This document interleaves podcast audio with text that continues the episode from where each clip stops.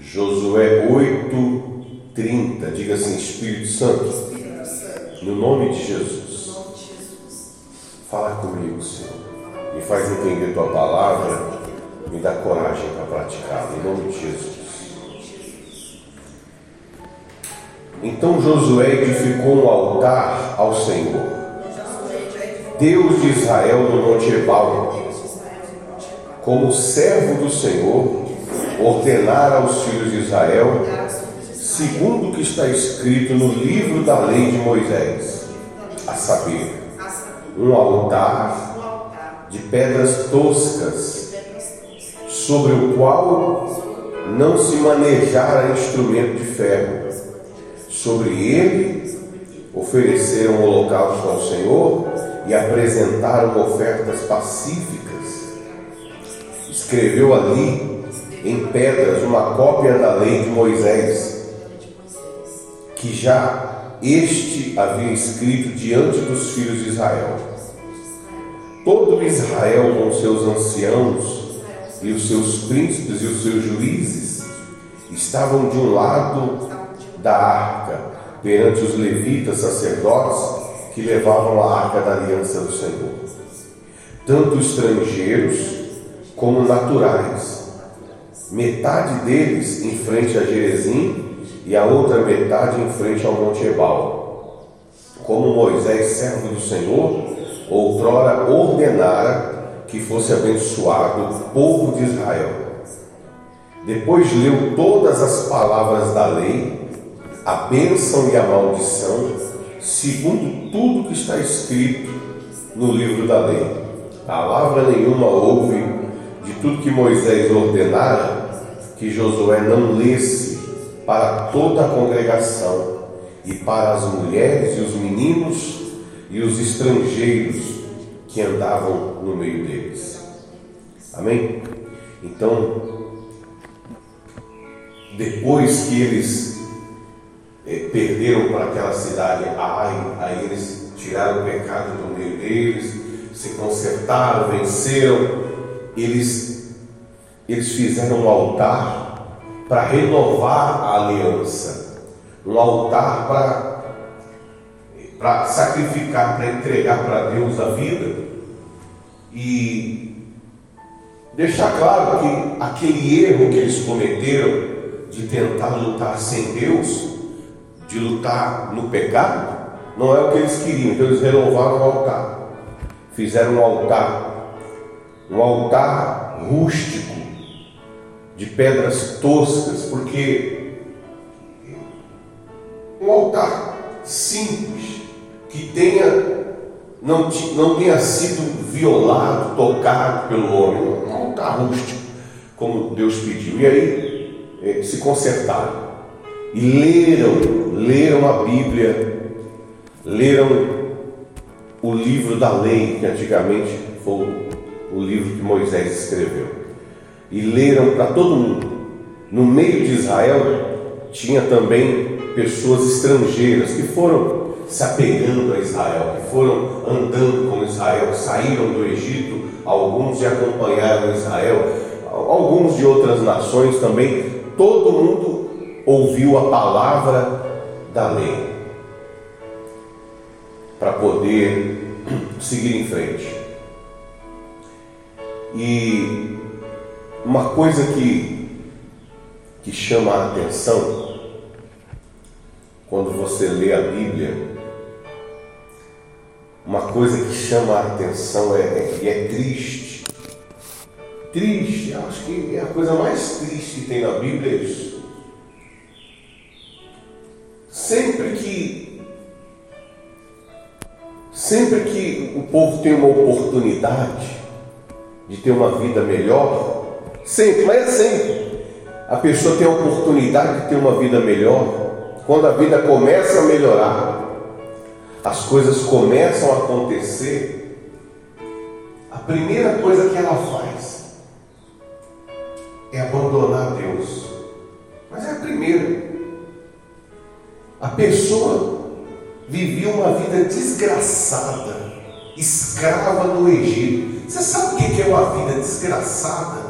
Uma vida sem a graça de Deus, uma vida escrava do vício, do pecado, escrava do ódio, da mágoa, escrava da prostituição, escrava da tristeza, escrava da miséria, uma vida comendo o pão que o diabo amassou, uma vida que a pessoa tem fobia, tem medo, tem trauma, rancor, angústia.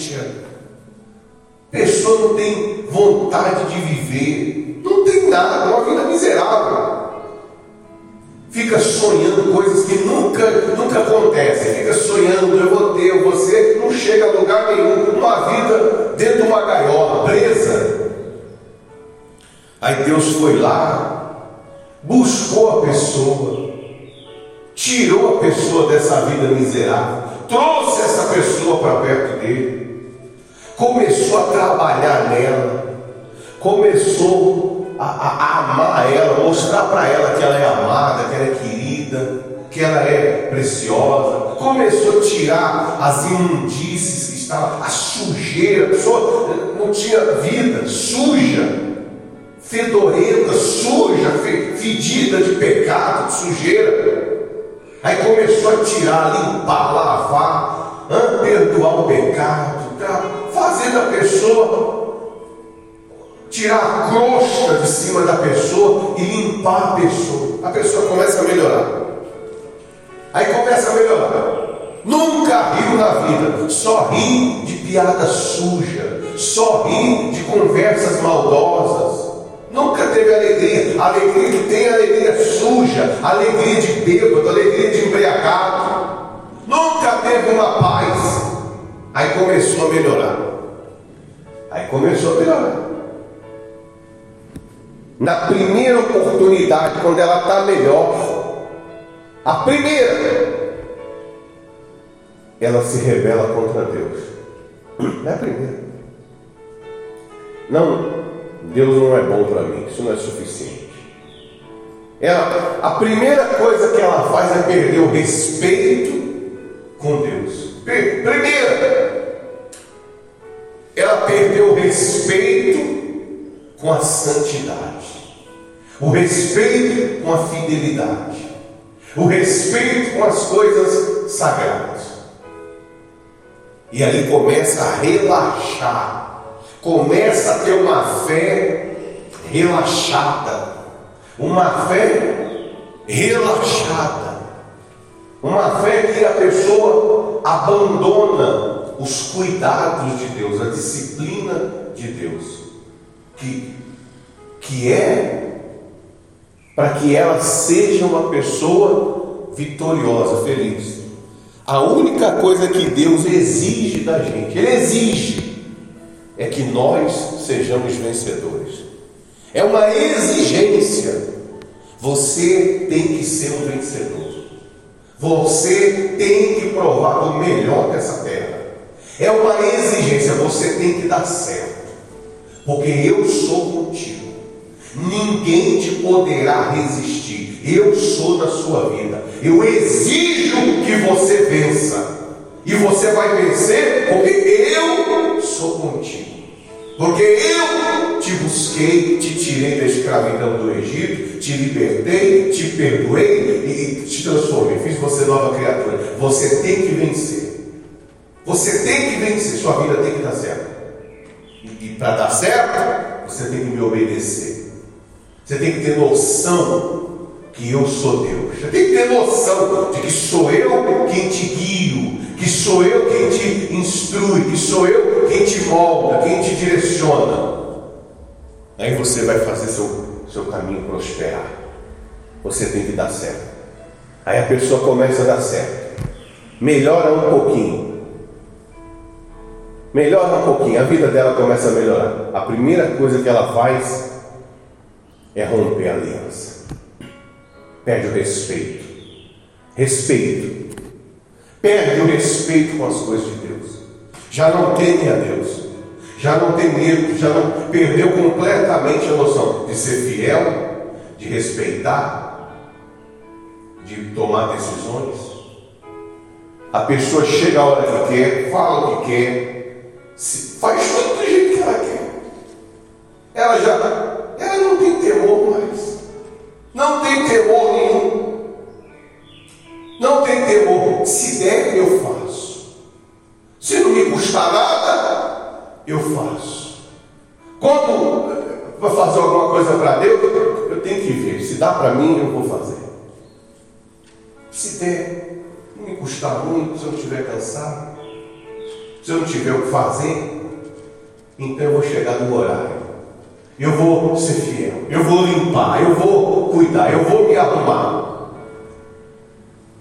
A primeira coisa, pessoa não mantém a santidade, o temor, vivia escravo, vivia escravizada pelo pecado. Melhorou um pouquinho, relaxa, relaxa.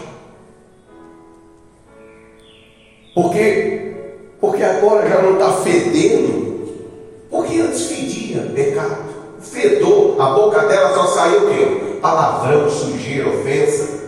Agora que não está fedor de pecado, aí já, já começa a tomar decisões que afastam de Deus. É difícil, é difícil. A pessoa começa a ouvir o diabo. O capeta, o capeta bateu nela a vida inteira, arrebentou com ela, humilhou, colocou no chão, colocou a cara dela no chão, no pó. Deus foi lá, catou, pegou a pessoa, estava só o pó, tirou do bagaço, tirou do pó, limpou, tirou os vícios, tirou a tristeza.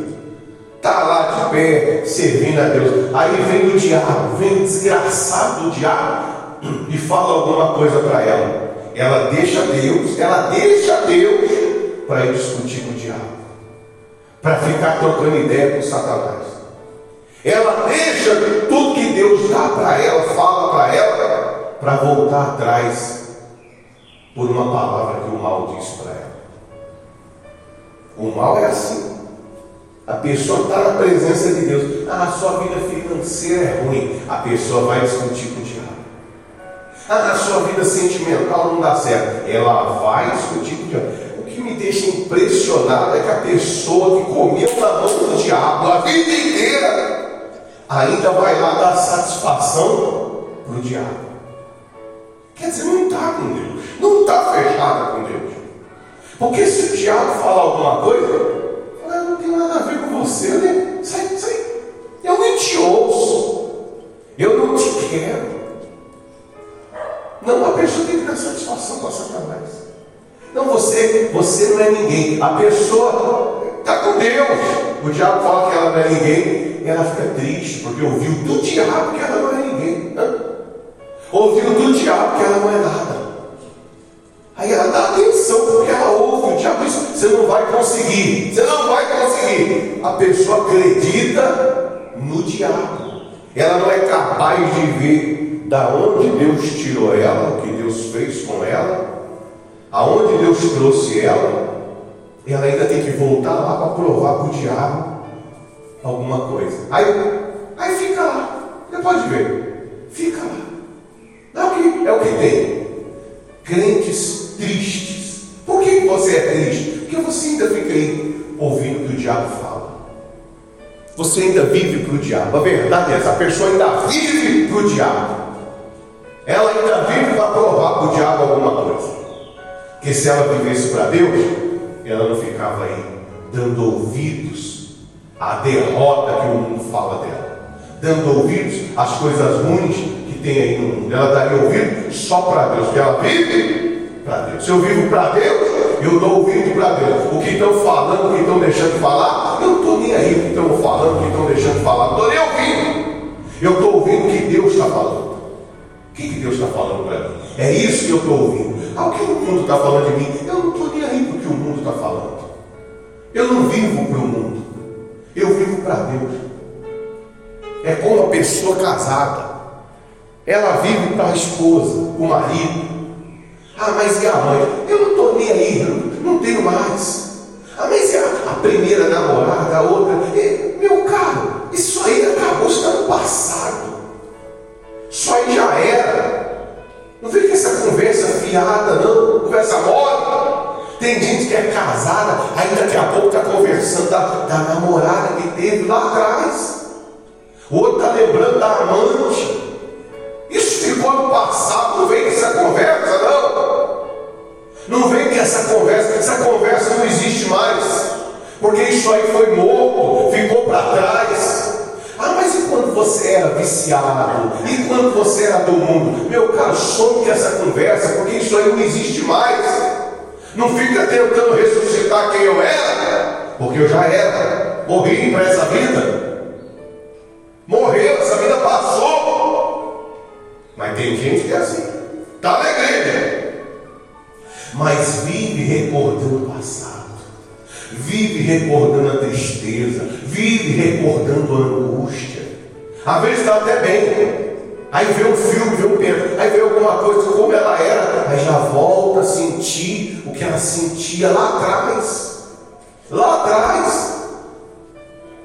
Não vive vida nova, não vai para frente, vive sempre apegada aos traumas. Por que, que tem tanto trauma assim do passado? Porque ainda vive no passado. Por que, ainda tem tanto medo assim? Porque ainda não está liberto, ainda está preso às coisas antigas, nunca foi liberto. Por que, é relaxado assim? Porque não é liberto. Porque se fosse liberto, vivia vida nova, grato a Deus, filho com Deus, não vivia fazendo teste com o pecado. Ah, vou ver se isso aqui não, não, não faria as coisas de qualquer jeito para Deus, estaria sempre com temor dele renovado. Pode passar 50 anos, o respeito continua o mesmo. Não envelheceu o respeito. Pode passar 100 anos, você chegar na igreja, eu ainda sou servo, eu não cresci, eu não sou senhor, eu ainda sou servo do meu Deus. Eu ainda sou um necessitado dele. Eu não tenho nada que me faça ser mais especial. Eu sou necessitado dele. O tempo de igreja não me deu nenhuma credencial. Eu continuo me pondo no meu lugar, servo. Servo. Não, não sou nenhum servo melhor que os outros. Eu sou apenas servo. Estou aqui para servir. Ah, mas você tem 30 anos de igreja.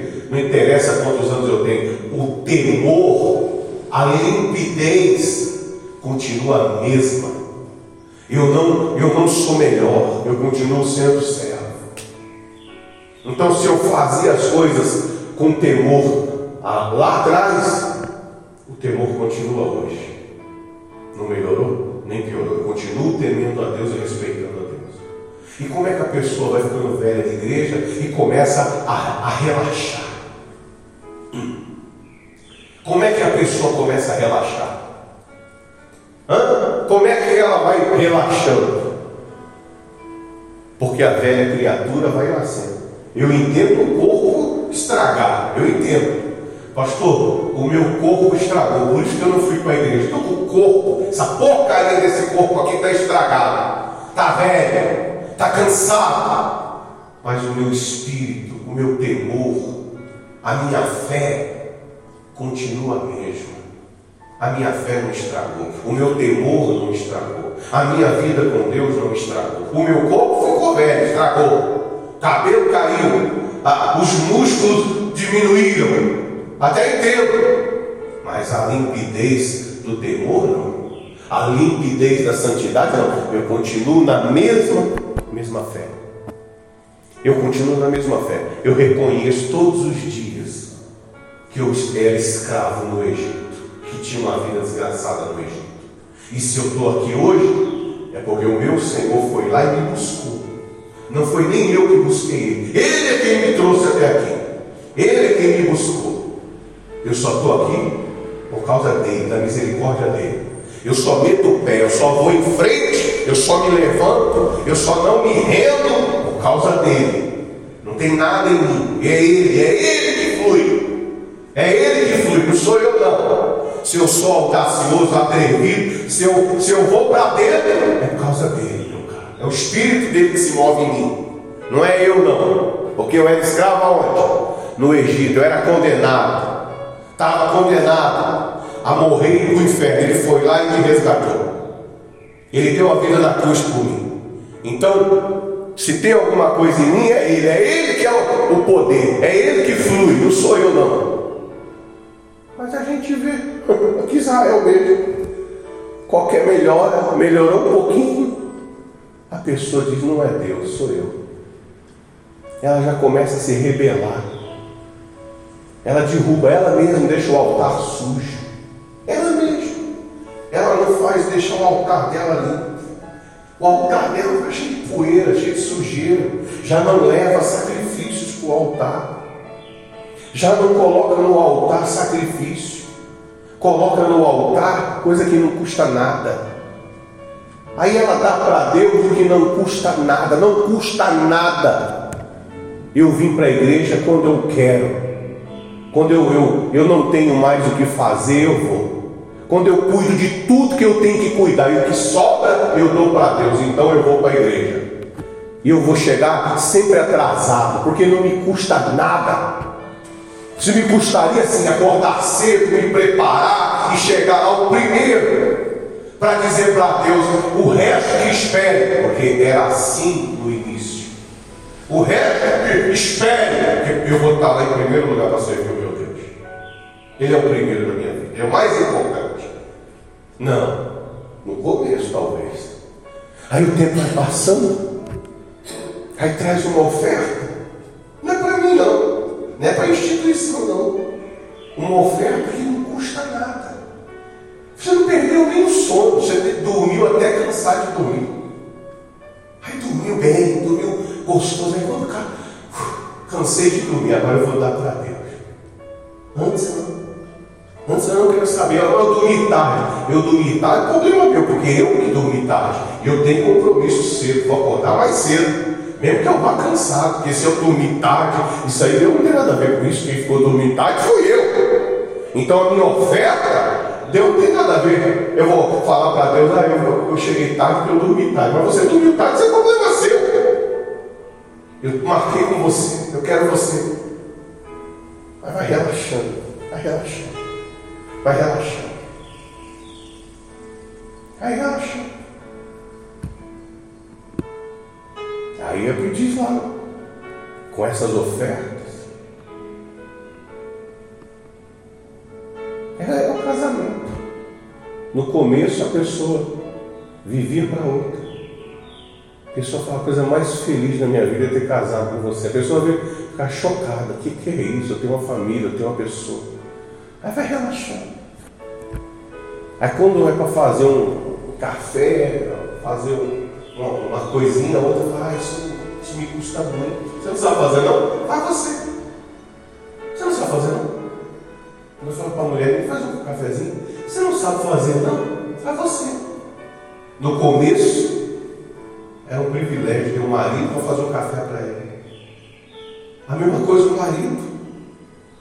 No começo era um privilégio fazer um, alguma coisa com a esposa. Agora você faz sozinho, ah, faz você. O temor vai acabando. A limpidez, a santidade vai indo embora. E aí vai vivendo.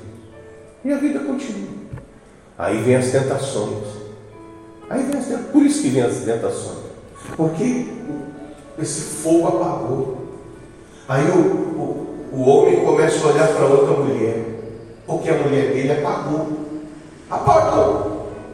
Apagou. Aí olha para outra, lógico. A mulher é a mesma coisa. Vai olhar para o que apagou. Ninguém cuida mais como cuidava antes. Faz você, dá teu jeito. A mesma coisa com Deus. Era um fogo, uma alegria, uma disposição para servir a Deus. Mas apagou. Aí quando o diabo vem e acusa, quando o diabo fala, ó, oh, você é isso, você é aquilo outro, ó, oh, você não vai conseguir, você não vai dar certo, a pessoa fica ouvindo o diabo. Mas no começo o diabo babava em cima dela, o diabo rosnava em cima dela. Ela nem ouvia o que o diabo falava. Ela só estava olhando para o que Deus estava falando, porque Deus estava resgatando ela. Então você tem que, você tem que pegar isso, ler a Bíblia e ver isso. Não é verdade. Você vê isso no Velho Testamento inteiro. Você vê o povo do Egito reclamando 40 anos, até morrer, morrer e não entrar na terra prometida. Você vê o povo aqui ó, que saiu do, atravessou o Jordão, venceu Jericó. Quando foi lutar contra Ai, na segunda luta, já abandonaram a Deus e perderam. Na segunda, segunda lutinha que eles tiveram depois do Jordão, vão lutar contra Ai, uma cidadezinha de nada. Perderam por causa do, do pecado. Nós conseguimos sem Deus. Então você tem que entender essas coisas. É a sua velha natureza querendo voltar a te escravizar. É a velha pessoa, velho homem, a velha criatura. Ela, ela não está morta. Você tem que matar ela, acabar com ela. Isso aí ficou no passado. A pessoa que eu era ficou no passado, ela não existe mais. Não me venha com conversas do passado. Ah, mas não, você já fez. Não me venha com essas conversas, porque isso aí já era. Não me venha com esses papos de, de, de vida destruída, porque isso aí ficou no passado. Isso morreu. Não me venha com essa vida relaxada. Isso aí não existe. Isso aí eu nem sei. Isso aí morreu. Se morreu, está morto, meu cara. Eu vou fazer o que com que morreu? Eu sou nova criatura. Eu vivo uma nova vida. Não me venha, ah, mas e os traumas, o medo? Eu não quero lá saber de trauma, de medo. Não, eu não quero nem ficar lembrando disso aí, isso aí já era. Conto isso para dar testemunho, ainda até é difícil, porque é chato ficar falando de, de, de coisa do passado. Ah, mas é tristeza. Ah, você quer fazer me lembrar daquela porcaria, daquela maldita tristeza que eu tinha? É, tá bom, mas para quê? Mas é testemunho para alguém? Porque se não for testemunho, eu não vou nem falar. Amém? Não vou nem contar nada. Eu conto testemunho para ver se tem alguém que está passando algo semelhante e veja que tem um Deus que faz o impossível. Eu, eu quero lançar, ah, você não usava droga no passado, fazia isso, fazia aquilo outro? Conversar disso para quê? Tem alguém aí, algum perturbado aí que faz essas coisas? Eu vou falar para você que eu fazia e tem um Deus que me libertou disso. Agora, se não tem isso, eu não tenho que ficar lembrando disso não tenho nenhuma satisfação em lembrar da minha velha criatura. Era por isso que ela morreu. Amém? Por isso que ela foi sepultada no dia que eu entreguei minha vida para Jesus. Ela morreu para ficar morta. Eu não gosto de estar lembrando dela, não. Por isso que eu a matei, destruí, está sepultada. Ah, você não era infiel? É a mesma coisa, eu não quero saber do que eu era, do que eu deixei de ser. Por isso que eu sepultei a velha criatura. Para mim viver nova vida. Mas a pessoa está sempre lembrando do passado. Ai, o passado. É porque ainda não morreu para o mundo. Ai, eu namorei com a pessoa, deu errado. Passado, passado. Tudo é passado na vida dela. Toda coisa que ela vai fazer, ela não faz por causa do passado. Ela vive presa com o passado, porque Jesus disse: se alguém, a, palavra diz, se alguém está em Cristo, é nova criatura. As coisas velhas já passaram. Mas para ela não. Ela leu bonito, glória, aleluia. Só que não vive o que. Parece até uma brincadeira. Ler a Bíblia parece que é uma brincadeira. Ela lê e não pratica o que o está lendo. É. Eu sou nova criatura, eu não sou mais o que eu era. Mas o diabo fica tentando voltar à sua memória. Mas eu não sou mais o que eu era, eu morri para o mundo. Eu sepultei o velho homem, a velha pessoa. Eu vivo para Deus. Amém, pessoal? Então o que eu, o que eu olho é para Ele. O que eu, o meu objetivo é Ele. E se eu perco, algum momento eu percebo que está, está correndo risco, imediatamente eu faço um altar e apresento um sacrifício eu faço um sacrifício. Porque eu não, eu não quero voltar a ser. Eu não quero viver com dupla personalidade. Então, se eu percebo que eu que estou me afastando do meu Deus, eu estou perdendo esse temor, eu faço um altar. E você tem que fazer um altar de pedras toscas. Você não tem que ir lá comprar pedra, polir a pedra, não é mármore, não. Deus mandou fazer um altar de pedras toscas, quer dizer, coisa da natureza, coisa simples, coisa que você arruma. Não depende de comprar, não depende de nada, dá teu jeito. Coisa rústica, fé rústica. Não é fé polida, não. Não é fé maquiada, não. Fé rústica. Fé simples, honesta, verdadeira. É isso aí, é o que é. É rústico. As pedras são toscas. Aí você vai lá e coloca o seu sacrifício. Faz o seu esforço. E no, no começo o sacrifício até dói. Mas depois o sacrifício se torna algo prazeroso. Porque ele mostra o quanto que Deus vale para você. Amém? Então vamos lá, vamos continuar. Onde é que nós estamos? Nove, né? Vamos lá. A renovação da aliança. Sucedeu que ouvindo isto, o que? Ouvindo o que? Ouvindo que o povo renovou a aliança.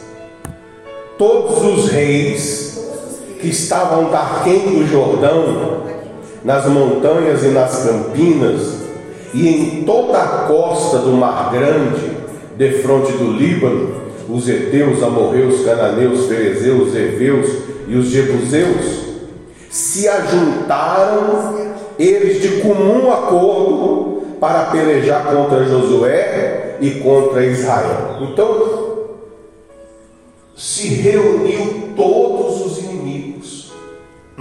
Pode-se dizer, simboliza que se reuniu os príncipes do inferno, os demônios principais, todos, todos os reis, todos os líderes. De trás de cada líder, sabe que tem um exército.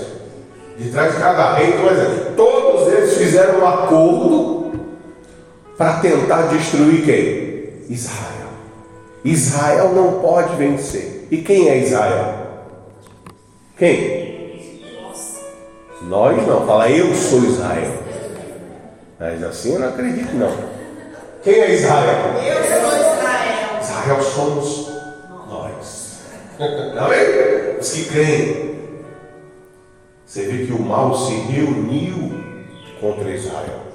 Quando soube que Israel renovou a aliança.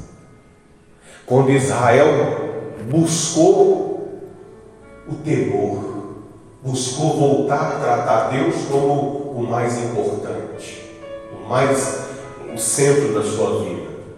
Assim que eles renovaram a aliança, o mal vem provar. O mal vem o quê? Provar se é isso mesmo. Você fala uma coisa, o que você fala não quer dizer nada. Nós temos que provar para ver se é verdade. Se a pessoa diz, ah, eu te amo. Você me ama, tem que provar se você me ama. Quem me ama me trata bem, quem me ama obedece minha palavra. Jesus não disse isso? Quem aqueles que me amam são os que me obedecem.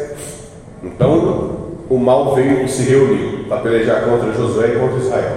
Os moradores de Gibeão, porém, ouvindo que Josué fizera com Jericó e com Ai, usaram de estratagema e foram e se fingiram embaixadores e levaram sacos velhos sobre os seus jumentos, odres de vinho, velhos, rotos, consertados, eh, e aos pés sandálias velhas remendadas, e roupas velhas sobre si. E todo o pão que traziam para o caminho era seco e bolorento. E foram ter com Josué ao arraial, a Gigal, e disseram a ele e aos homens de Israel: Chegamos de uma terra distante, fazei, pois, agora aliança conosco. E os homens de Israel responderam aos heveus: Porventura habitais no meio de nós? Como, pois, faremos aliança convosco? Então disseram a Josué: Somos teus servos. Então lhes perguntou Josué: Quem sois vós? De onde vindes? Responderam: Teus servos vieram de uma terra muito distante, por causa do nome do Senhor teu Deus porquanto ouvimos a sua fama e tudo quanto ele fez no Egito, e tudo quanto fez aos dois reis dos amorreus que estavam daqui do Jordão, Seom, rei de Hebron, e Og, rei de Bazã, que estavam em Astarote. Pelo que os nossos anciãos e todos os moradores da nossa terra disseram: Tomai conosco provisão alimentar para o caminho, e ide ao encontro deles, e dizei-lhes: Somos vossos servos Fazei, pois, agora conosco aliança, esse nosso pão tomamos quente das nossas casas no dia em que saímos para vir ter convosco, e ele agora está seco e bolorento. Esses odres de vinho eram novos quando enchemos de vinho, e eles agora já rotos. E essas vestes e essas nossas sandálias já envelheceram por causa de muito longo caminho. Então Israel, os israelitas tomaram da provisão e não pediram conselho ao Senhor. Josué concedeu-lhes paz e fez com, este, com eles uma aliança de lhes conservar a vida, e os príncipes da congregação lhe prestaram juramento. Ao cabo de três dias, depois de terem feito aliança com eles, ouviram que eram seus vizinhos e que moravam no meio deles. Pois partindo os filhos de Israel chegaram à cidade deles, ao terceiro dia, suas cidades eram Gibeão, Sefira, Berote e Kiriat Jearim.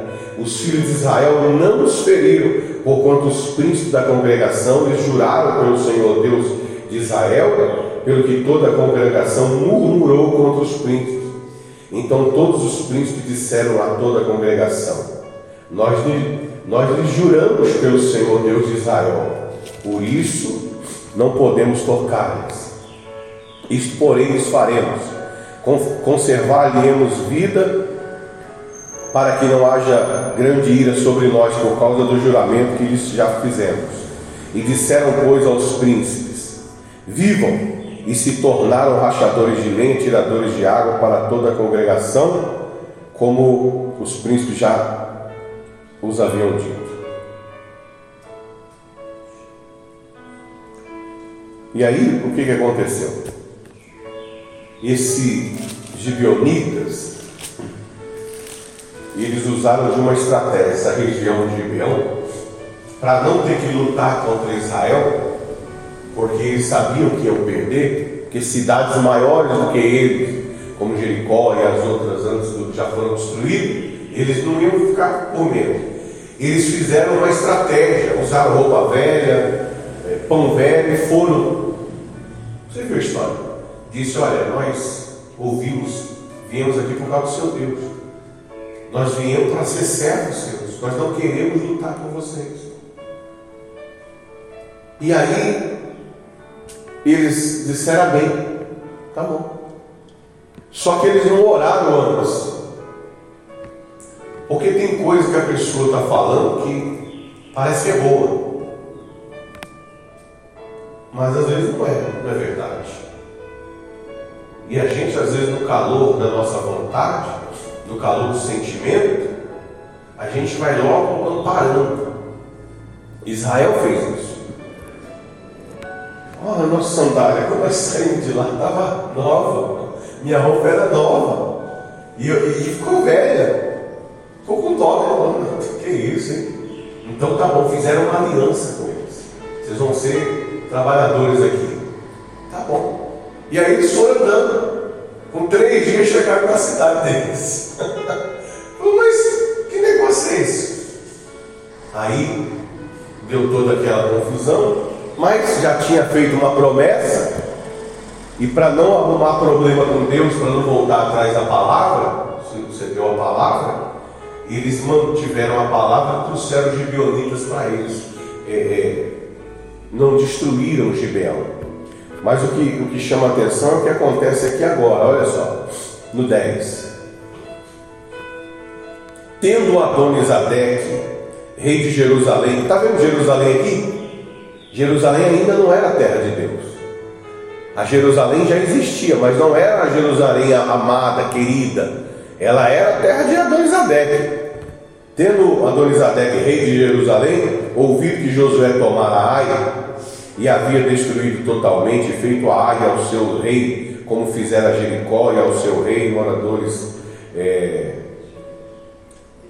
seu rei moradores, e que os moradores de Gibeão fizeram paz com os israelitas e estavam no meio deles, temeu muito, porque Gibeão era cidade grande, como uma das cidades reais, e ainda maior do que Ai, e todos os seus homens eram valentes então veja só, essa cidade de Gibeão, que o pessoal chegou disfarçado para fazer aliança com com Israel, não era uma cidadezinha qualquer, não. Era uma cidade de homens valentes. Era uma cidade maior do que Ai. Era uma cidade forte. Eles eram fortes, mas eles tinham entendimento. Não tem força lutar contra Deus. Embora nós somos fortes, eu vou lutar contra Deus, não tem nem graça. Nós vamos ser destruídos. Então o Adonisadé, que era o rei de Jerusalém, presta atenção nisso. E temeu quando ele viu que Gibeão não quis lutar contra Israel, preferiu se render. Presta atenção. O rei de Jerusalém ficou com medo. Agora, não é porque ele ficou com medo que ele deixou de ser mal. Não é porque ele ficou com medo que ele não decidiu lutar contra Israel. O inimigo tem medo, mas não quer dizer que ele tem medo e sai correndo, não. Você sabe quando a fera é acuada, ela tem medo, mas ela ataca, porque é o que resta. Vai morrer ou, ou vai morrer correndo ou vai morrer lutando. Então o rei de Jerusalém fez o seguinte, no 3.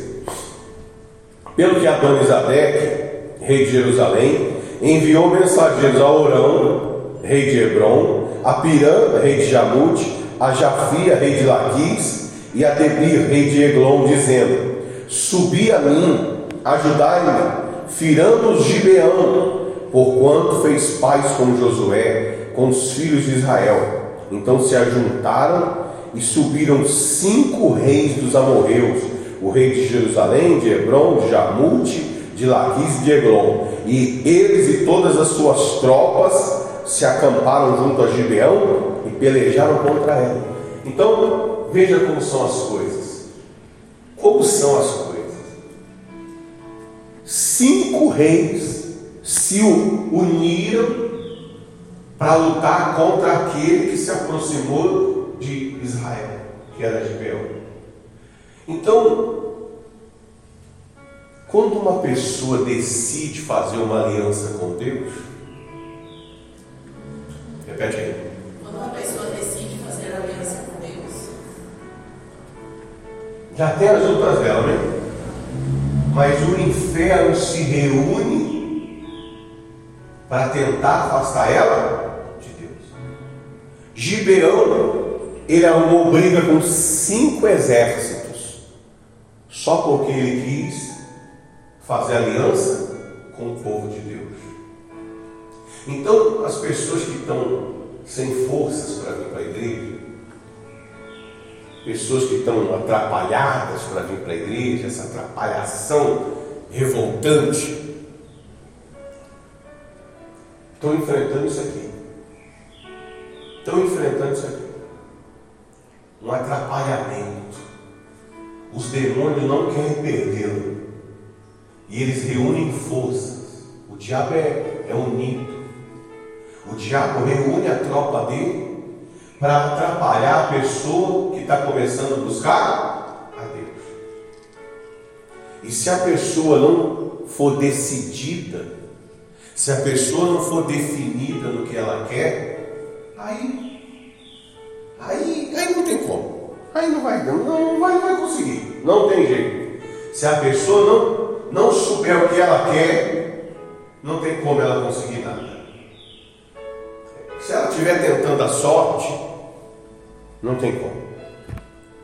A pessoa tem que saber o que quer. Por isso que as nossas mensagens são para revelar o que a pessoa quer. Vê o que você quer de sua vida. Você quer Deus? A mensagem é para revelar o que você quer. Porque se você não quiser, você não vai conseguir. Não vai ter como. Tem que tomar uma decisão. Tem que fazer uma escolha. De pegar e, ó, é o que eu quero. E você vai ver que Gibeão fez isso. Olha só o que Gibeão fez. Ó, diz assim, no 6. Os homens de Gibeão mandaram dizer ao arraial de Gigal: Não retire as tuas mãos de teus servos, sobe apressadamente a nós e livra-nos. E o que? E ajuda-nos, pois todos os reis dos amorreus que habitam nas montanhas se ajuntaram contra nós. Quer dizer, a pessoa pede ajuda. Eu entreguei minha vida para quem? Para Deus. Eu estou sem força.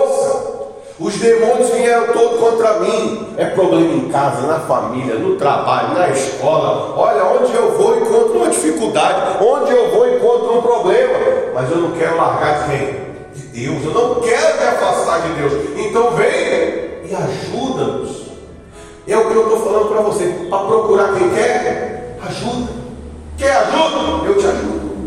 Vem cá, você quer ajuda para ser de Deus? Eu vou te ajudar. Eu compro briga com você. Mas você tem que querer ajuda. Eu não vou ficar correndo atrás de quem está correndo de mim, não. Pode correr, eu não vou correr atrás de você, não. Você quer ajuda? Então, meu caro, nós vamos para dentro. Nós vamos lutar contra o inferno para te socorrer. Mas se você não quer ajuda, o que, que eu posso fazer? Ah? Então Gibeão queria o quê? Gibeão queria ajuda. Você tem que procurar pessoas que querem o quê? Ajuda. Quer ajuda? Enquanto a pessoa não se decide, a nossa função é dar testemunho. Amém? Dar testemunho de que tem um Deus na sua vida. Agora, quando você evangelizar ela, você vai perguntar para ela: Você quer ajuda? Porque se você quiser ajuda, eu vou te ajudar. Eu ajudo você. Você só não pode perder isso, de confiar em Deus. Nós estamos aqui para te ajudar. Mas você tem que querer o quê? Você tem que querer ser ajudado. Como é que nós vamos ajudar quem não quer? Como que eu vou ajudar uma pessoa que abandonou o temor, que abandonou o respeito e não está buscando se arrepender? Não está nem aí. Então, o que a resposta de Josué? No 8. No, no 7, né? Então subiu Josué de Gilgal, ele toda a gente de guerra com ele, e todos os valentes. Disse o Senhor a Josué: não os temas, porque nas tuas mãos entreguei, nenhum deles te poderá resistir. Então você vê, quando você vai socorrer uma pessoa que quer Deus, Josué não consultou a Deus, o próprio Deus falou: vai lá e socorre, e não temas, porque ninguém vai te resistir. Eu, é ruim de eu desprezar uma pessoa que me quer. De Deus jogar fora uma pessoa que quer ele. Não, não, não, não, não. Pode ser quem for. Os gibeonitas eram inimigos. Eram inimigos, mas se tornaram o quê? Aliados. Esse povo aqui, gibeonitas, era para ser destruído. Mas porque eles foram e fizeram uma aliança com Deus, pediram ajuda. Não, eu prefiro ser servo de Deus do que ser inimigo de Deus. Eu vou ser teu servo. Porque eles fizeram, manifestaram esse interesse então Deus os acolheu e falou: agora é meu, agora é meu. Esse povo agora, os gibeonitas, são meus. E, e, cinco reis contra eles. Vai lá, Josué. Vai lá e socorre eles. Porque agora eles são de quem? São meus. Vai lá, ninguém te poderá resistir. Pode ir, socorre eles. Porque eles vieram e se tornaram para mim. Então, quando uma pessoa, veja só, veja só a situação. Quando uma pessoa se volta para Deus, ela arruma confusão com quem? Com quem? Com o inferno. O, o inferno se reúne contra ela. Cinco chefões aqui, cinco demônios, cinco exércitos contra, contra os gibeonitas. Sim ou não? Agora, e aí? O que, que Deus fez? Escolhendo? Não. Deus toma partido. Deus que até então não tinha tomado partido, Aí Deus toma partido. Ele mesmo diz: socorre elas. Vá lá e socorre elas. Porque eu, esse povo agora é meu. Então, uma pessoa que se volta para Deus, é impossível ela não conseguir ser de Deus. É impossível. Porque o próprio Deus toma partido. Embora, embora o inferno se levante. Amém? Embora o inferno se levantou mas ele está fazendo dele. Mas Deus também enviou socorro. E quem é que vai ganhar? Ou você já ouviu falar que Deus perdeu alguma batalha? Ou você já ouviu falar que Deus perdeu, que ele quase conseguiu? Se ele entrou na peleja, se ele entrou na guerra, a vitória é certa. Amém, pessoal? Agora você tem que ter decisão. Você tem que saber o que você quer. Porque se você toda vez que melhorar um pouquinho, ficar voltando a ser perturbado, a ficar ouvindo o diabo, a perder a sua fidelidade, chega uma hora que acorda e estoura. Chega uma hora que a coisa, a coisa não funciona. Porque não é brincadeira, não. Chega uma hora que Deus falou, para, para. Esse povo vai ficar aqui até morrer e nunca vão ter nada. Vão ficar 40 anos andando aqui no deserto, vocês não vão ter nada, vão ter malemar, o, o, o maná, água, e olha lá. Para! Eu não quero essa gente que não tem respeito comigo, não. Eu fiz uma promessa, tá bom, vou dar comida, vou dar uma, uma vidinha para vocês viver, até morrer, mas não vão ter nada do que eu tenho planejado para vocês. Parou, fica aí. Até morrer o último homem, 40 anos andando no deserto, não saíram do lugar, porque perderam o temor. Perderam o temor. Perderam o respeito com o Deus que tirou eles da terra do Egito. Então Deus, para não ficar e matar todos, eu vou parar, não vou dar não. Deixa rodando aí. A sandália não vai gastar, a roupa não vai rasgar, o sol não vai queimar a mulher deles, a, a coluna de, de, fogo à noite para os animais não atacarem, é, maná, de vez em quando uma carninha, uma água, mas ó, vocês não vão entrar na terra prometida. Porque perderam o quê? O temor. Perderam o respeito com o Deus que tirou eles do Egito. E aqui Deus está uma coisa. Se você se volta para mim, ah, você pode ter feito um pacto com, com Lúcifer. Você pode ter entregado a vida para o diabo. Se você se voltar para mim, eu te socorro. Eu te socorro. Ah, mas o inferno se levantou contra mim. E eu me levantei contra o inferno. É assim que, que a banda toca. Essa é a canção. O inferno se levantou contra você, eu me levanto contra o inferno. E aí? E aí? E aí? Vamos ver. Vamos ver quem é que vai ganhar. Porque aquele que vem a mim de maneira nenhuma, eu lançarei fora. Ninguém que vem até Deus é desprezado. Ninguém que usa a fé com inteligência e entende a grandeza de Deus e vê a proposta de vida que Deus está dando para ela, vai querer voltar atrás. Os gibeonitas estavam condenados a ser destruídos, como foi destruído Jericó e as outras cidades. Ele falou: Eu, hein? Eu vou é fazer uma aliança. É a minha vida por essa aliança. E na primeira luta que eles tiverem, ajuda-nos. E o próprio Deus foi lá e falou: vai lá. Quando nós falamos com uma pessoa, nós temos uma ordem de Deus para tirar ela da onde? Do inferno. Não importa o demônio que está em você, eu não estou nem aí com o demônio que está em você. Eu estou aí que é o seguinte: eu vim para te libertar, para te tirar dessa vida. Se você quer, então vem comigo, anda comigo, porque eu recebi uma ordem. Deus falou, vai lá, ninguém te poderá resistir. Esse é o Espírito que está em nós. Só precisa quem quer. Quem quer? Por isso que a gente quer ajuda. Se você quiser, eu te ajudo. Se você não quiser, ainda que eu tente, eu vivo tentando. eu vivo tentando. Tem gente que você tenta, tenta, tenta e não acontece nada, porque ela não quer nada com nada. Não quer nada, está pensando que a vida é brincadeira. Está pensando que a vida é barata, é uma brincadeirinha. Não, você só tem essa. Você perder, já era. Está pensando que a vida é brincadeira. Então fica aí brincando. Daqui a pouco está destruído, não tem mais remédio. Então não tem brincadeira. Se eu estou te chamando, se eu estou te orientando, se eu estou te instruindo, se eu estou te exortando, é porque a coisa é séria. Tem brincadeira. É porque nós estamos rindo que nós estamos brincando. Continua ali, ó. No 9. Josué lhe sobreveio de repente, porque toda a noite veio subindo desde Gilgal. O Senhor os conturbou diante de Israel e os feriu com grande matança em Gibeão e, e os foi perseguindo. Aí já é Deus, hein?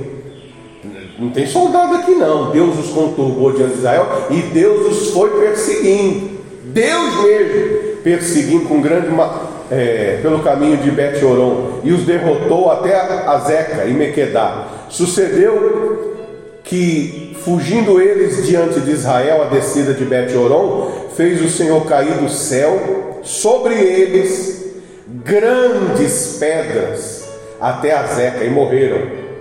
Mais foram os que morreram pela chuva de pedra do que os mortos pelos filhos de Israel. Então você vê.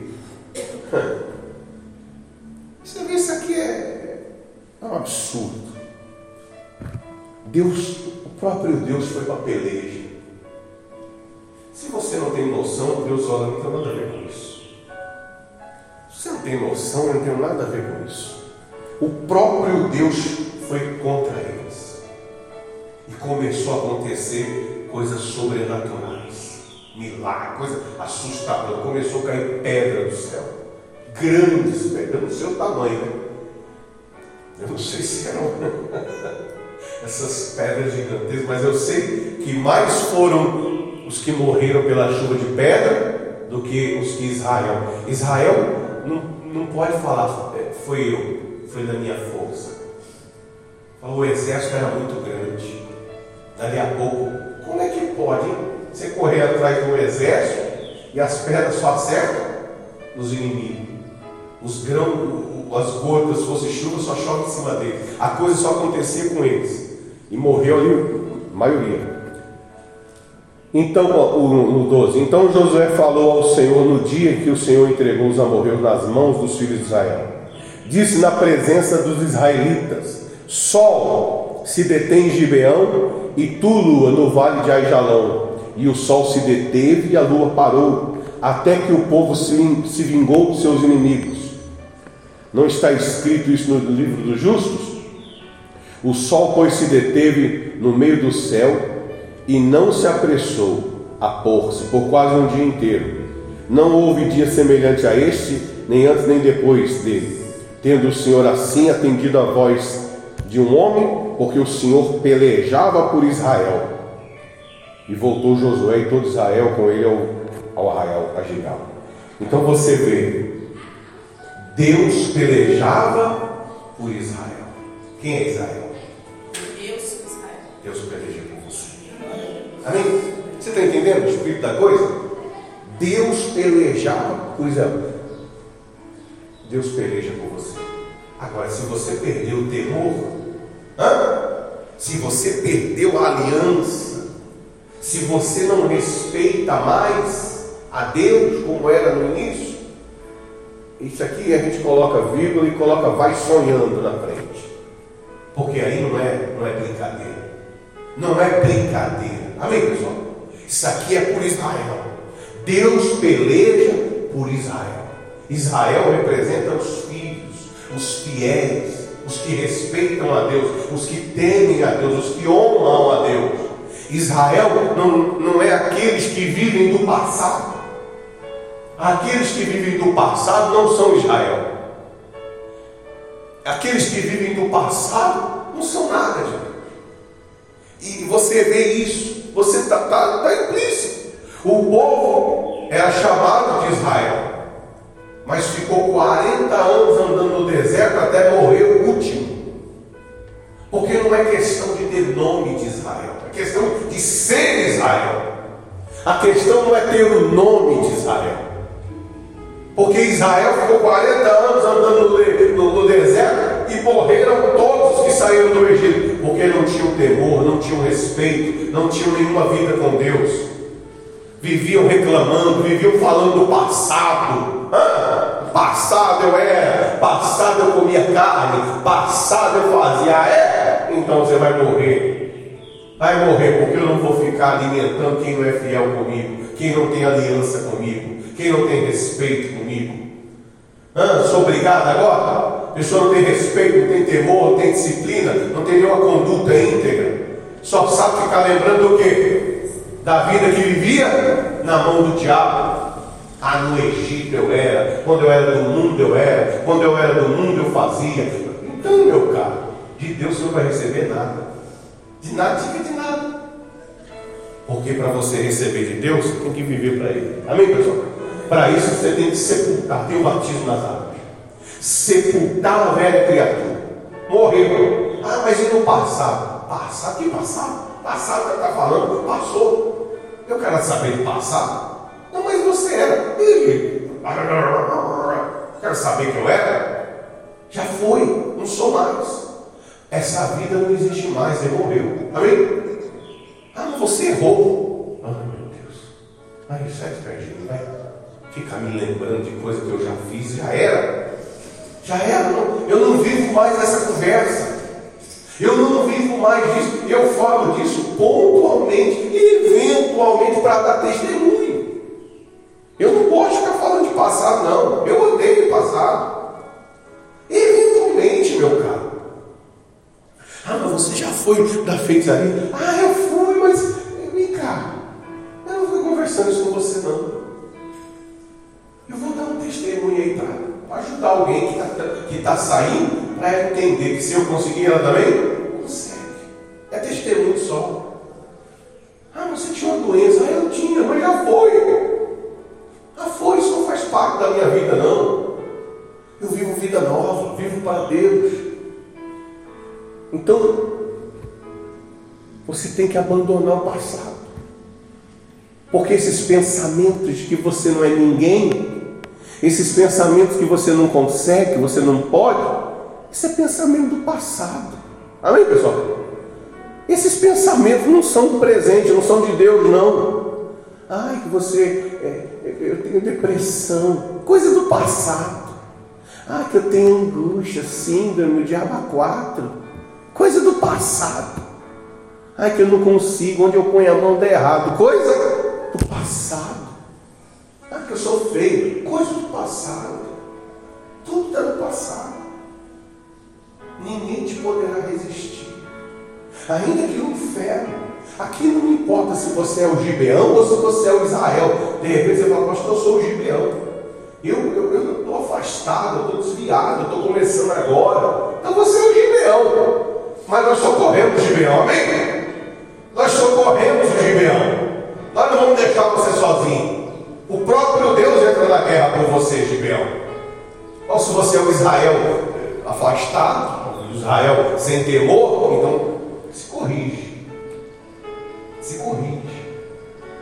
Então você pode ser qualquer um deles, eu não sei quem você é.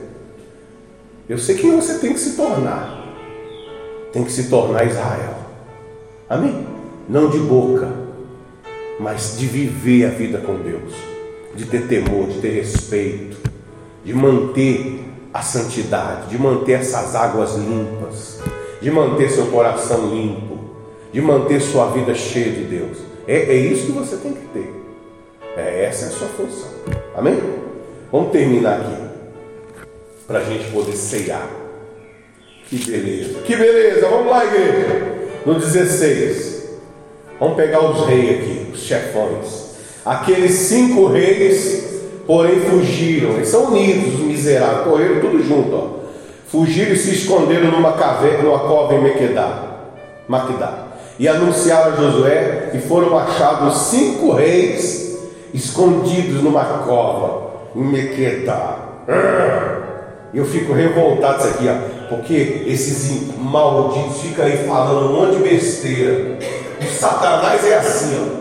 Ele fica falando um monte de besteira dizendo que vai conseguir, que vai destruir, que vai fazer, mas na hora que, que a, a luta é travada, ele faz o quê? Ele corre, ele corre, ele fica latindo as palavras de derrota dele, as conversas mole dele, até que chegar a luta. Quando chegar a luta contra o mal, ele tem que correr, porque quem é que está em nosso favor? É Deus, ele não está lutando contra o homem, não, está lutando contra Deus. Se nós estamos no propósito de Deus, Ele está lutando contra o nosso Deus. Então eles correram para a caverna. Disse, pois, Josué: Rolai grandes pedras à boca da cova e ponde junto, junto a ela homens que aguardam. Porém, não vos detenhais, persegui os vossos inimigos e matai os que vão ficando atrás. E não os deixeis entrar na sua cidade, porque o Senhor vosso Deus, Deus já vos entregou nas vossas mãos. E tendo Josué e os filhos de Israel acabado de ferir com muito, muito grande matança, até consumi-lo, e tendo, tendo os restantes que eles ficaram é, entrado nas cidades fortificadas, voltou todo o povo em paz ao acampamento, a Josué em Maquedá. e não havendo ninguém que movesse a língua contra os filhos de Israel, hã? passaram o rodo geral. Depois disse Josué: Abri a boca da, da cova e trazei-nos aqueles cinco reis. E fizeram assim. E da cova lhe trouxeram os cinco reis, o rei de Jerusalém, de Hebron, de Jarmute, de Laquis de Eglon. E trazidos os reis, Josué chamou estes, este, todos os homens de Israel e disse aos capitães do exército que tinham ido com ele: Chegai e ponde o pé sobre o pescoço destes reis.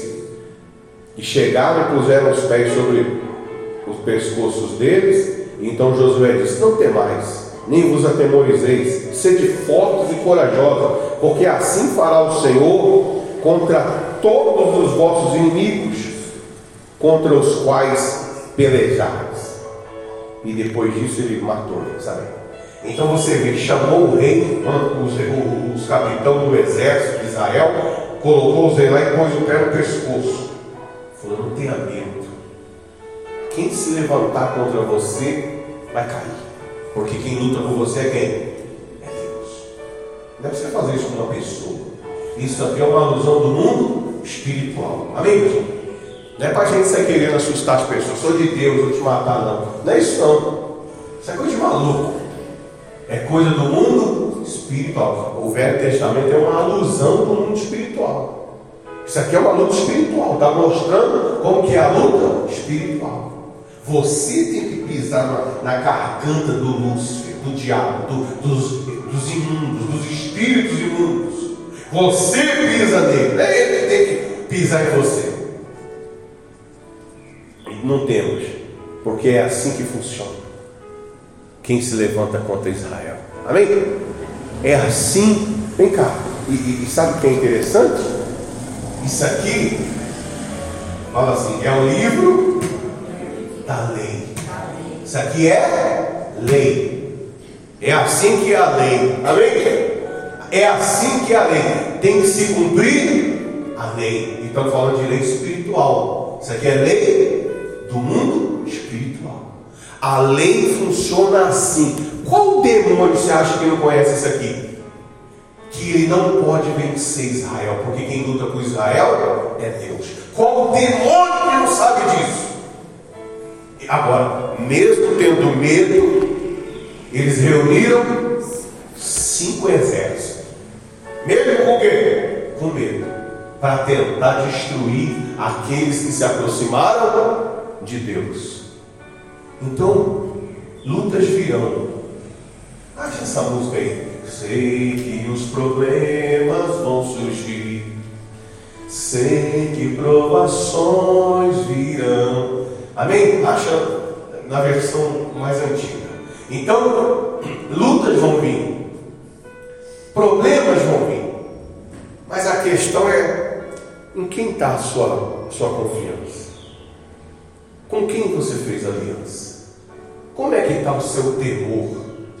Como é que está o seu primeiro amor? Como é que está o seu respeito? E aí nós vamos pular para a ceia, porque se não bastasse isso, se não bastasse todas essas maravilhas que, que nós estamos ouvindo aqui, ainda tem mais.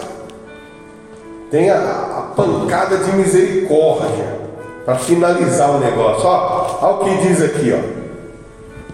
Diz assim: quem comer a minha carne e beber o meu sangue tem a vida eterna, e eu ressuscitarei no último dia. Pois a minha carne é verdadeira comida, meu sangue é verdadeira bebida. Quem comer a minha carne e beber o meu sangue, permanece em mim, e eu nele. Assim como o Pai que vive me enviou, igualmente eu vivo pelo, pelo Pai. Quem também de mim se alimenta, por mim viverá. Hã? Não bastasse todas essas maravilhas que nós, nós lemos aqui, Jesus está dizendo ainda: se você se alimentar de mim, você permanece em mim e eu permaneço em você. Você vai viver por mim. Como eu vivo pelo Pai, você vai viver através de mim. Já não sou eu quem vive, é Cristo que vive em mim. Então você não está lutando comigo quando eu estou no propósito de.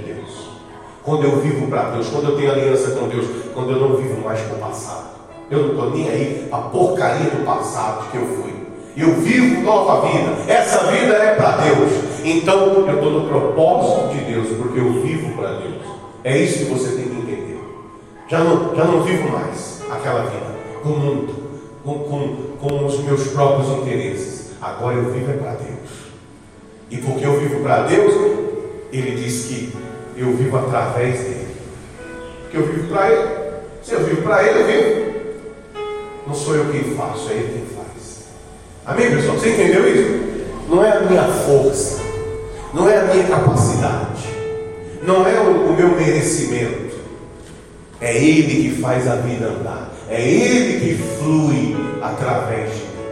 É Ele que age. Então, os meus inimigos sabem disso. Por isso que eles se levantam contra mim, para tentar me intimidar. Só que aqui não vão achar nada. Nós vamos para o olho do furacão. Porque é Deus que fez o furacão. Ele é o Deus. Amém? Ele é o Criador dos céus e da terra. Ele que nos escolheu. Ele que nos libertou. Ele que nos tirou do Egito. Ele nos fez para Ele mesmo. Então você tem que ter essa confiança. Mesmo que com lágrimas, com, com dias difíceis, nada importa. Final das contas, é pé no pescoço do, do mal. Amém? Fica de pé, por favor. Por gentileza. Achou aí, o? Solta, prepara a ceia, igreja. É isso aí. Prepara a ceia, vamos ceiar.